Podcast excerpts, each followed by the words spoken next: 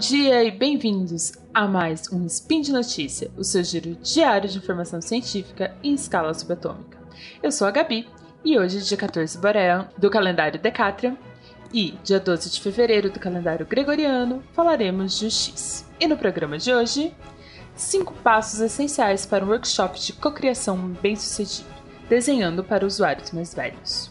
E a notícia que na verdade são duas, download gratuito de arquivos PSD e 10 fontes bonitas e gratuitas para uso comercial. Speed Notícias.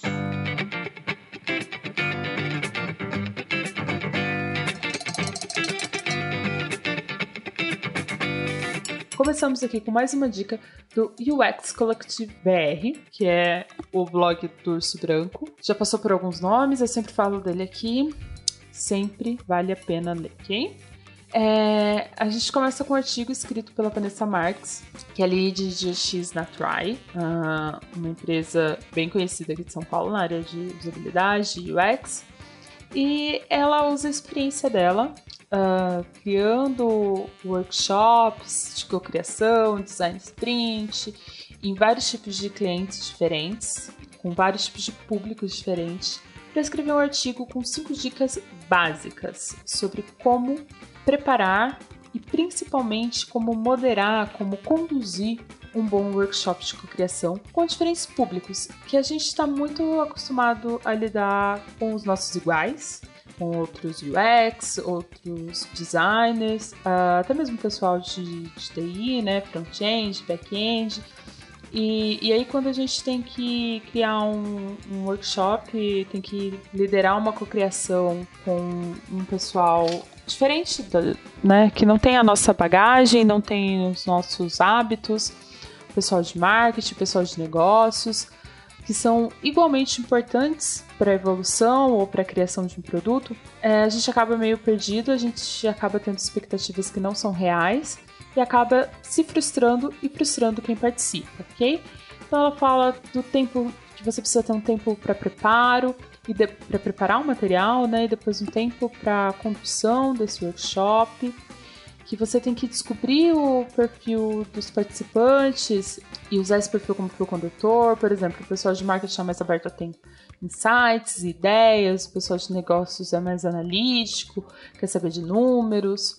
E, e ela dá cinco dicas bem, bem básicas mas que às vezes a gente não se atenta muito e que são essenciais para um workshop bacana.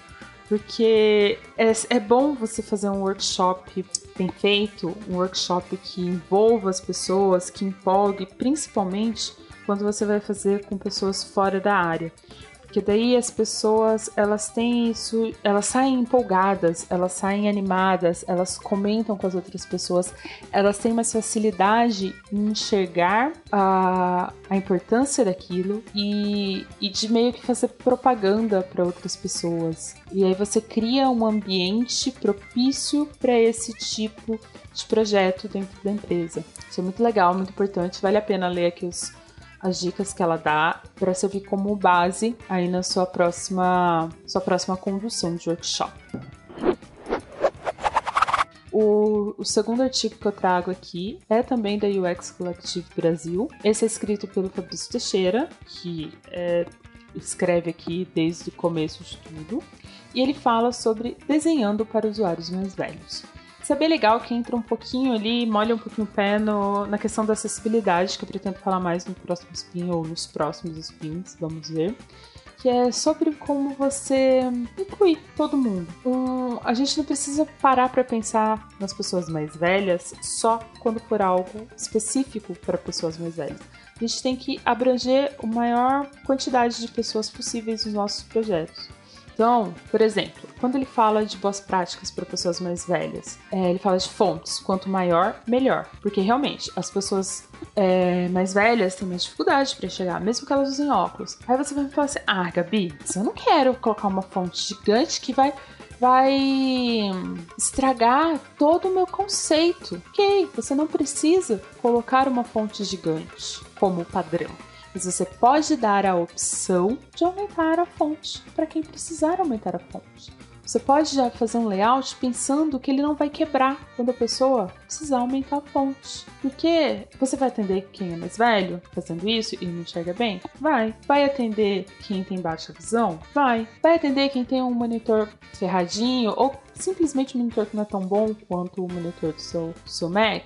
Vai. E você dando essa opção, você não vai prejudicar as outras pessoas, É, fala também sobre pensar em contrastes. Isso é para todo mundo, tá? É, existe. Assim, você não vai escrever em cinza no fundo branco Óbvio que você, para pessoas com problema de visão, você, o contraste tem que ser um pouco maior. Mas pense de novo, você não tá só atendendo essas pessoas. Se é um site mobile, um aplicativo, a pessoa tá com o celular debaixo do sol, usando óculos escuro, você também vai estar ajudando essa pessoa. Ele, inclusive, dá dica aqui da, do guideline de acessibilidade da W3C, que entre outros critérios que você pode seguir para quando você estiver pensando aí nessa parte de de, acessibilidade, que eu volto a repetir, não é importante só quando você tem um projeto específico para pessoas com deficiência, um projeto específico para pessoas mais velhas.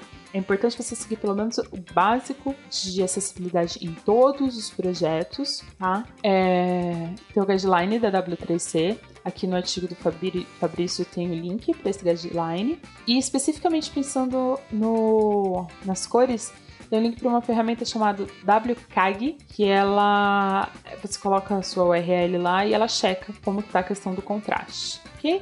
Aí depois ele fala uh, das legendas para imagens, que ajuda quem usa leitor de texto, é, fala sobre a área de clique, sobre padrões de interação. É um texto bem rico, com vários links que vão para outros artigos que é muito legal e ele termina falando da pesquisa, que eu sempre bato nessa tecla aqui também, já falei isso de vários artigos, de várias formas de pesquisa, é trazer o usuário para o processo de design, envolver ele na criação do produto e errar cedo para corrigir cedo. Quanto mais cedo os, os seus usuários participarem do processo, mais cedo você vai achar os seus erros e mais cedo você vai corrigir eles para lançar um produto bacana e com a menor quantidade de problemas possíveis. Se vocês têm dúvidas sobre pesquisas, sobre tipos de pesquisa, sobre como definir pesquisa, qualquer dúvida sobre pesquisa, deixe aqui nos comentários as dúvidas de vocês, que eu procuro fazer spin sobre isso, especificamente. Estou pensando em fazer um spin especificamente sobre pesquisas, mas não. Eu queria a ajuda de vocês aí para definir o rumo. Enfim, Leia o artigo do Fabrício, ele é muito legal sobre essa parte de acessibilidade. Ele fala de desenho para pessoas mais velhas, mas como a gente comentou aqui durante todo o texto, é, isso serve para vários casos, não só para pessoas mais velhas. E por último, eu tenho aqui o, o nosso link 2 em 1. Um. São os dois do designnerd.com.br uma é sobre. Os dois são sobre downloads que podem ajudar aí quem tá no começo da carreira, principalmente, mas uh, designers em geral, que é o download gratuito de arquivos em PSD, tá? Eu dou um especial destaque aqui para ele traz três sites com muitas opções de download de mockups, que é quando você vai fazer uma apresentação de um projeto para um cliente ou para outra equipe, ou mesmo montar o seu portfólio, já existem imagens prontas dos celulares para você encaixar sua tela, notebook, ou de embalagens, de cartões, e aí você só encaixa o seu, o seu trabalho. Ele até fala de um plugin que é no site PSD Covers.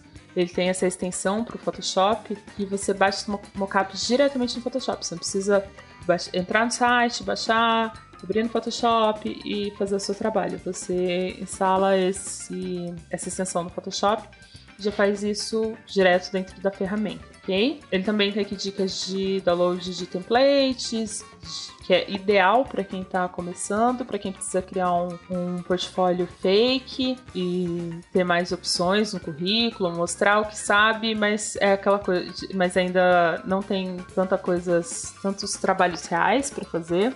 E também tem um, algumas dicas de sites de download de backgrounds, ok? E o segundo link do nosso 2 em 1, que também é do Design ele traz 10 fontes gratuitas para uso comercial, ok? Ele diz aqui que é bonita, né? 10 fontes bonitas. Eu achei bonitas, mas é, é uma coisa muito subjetiva ser bonito ou não. Mas são 10 fontes legais, tá? Diferentes.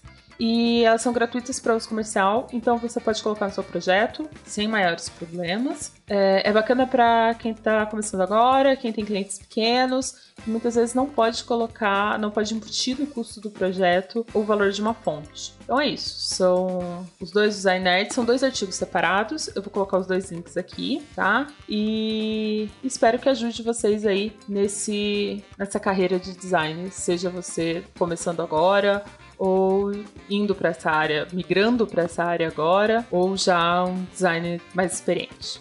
Bom, e por hoje é só. Lembro que todos os links comentados estão no post. Deixe lá também seu comentário, elogio, crítica e xingamento esporádico. Lembro ainda que esse podcast só é possível acontecer por conta do seu apoio no patronato do SciCast, tanto no Patreon quanto no PagSeguro. Um grande abraço e até amanhã!